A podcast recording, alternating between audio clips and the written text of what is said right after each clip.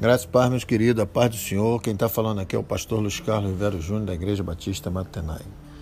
Quero trazer uma reflexão que se encontra lá em Marcos 14, né, versículo 38, parte B, que eu ouço todo mundo falar, ah, pastor, minha carne é fraca, a carne é fraca. Jesus lá no Getsemane, ele fala que o espírito está pronto, mas a carne é fraca. Essa citação do Senhor Jesus tem sido usada, meus queridos, por muitas para, por muitas pessoas para justificar suas práticas pecaminosas. Contudo, o Mestre adverte sobre a vigilância e oração, para que os homens não se envolvam com a sedução do mal, pois as tentações vêm justamente nos momentos de vulnerabilidade.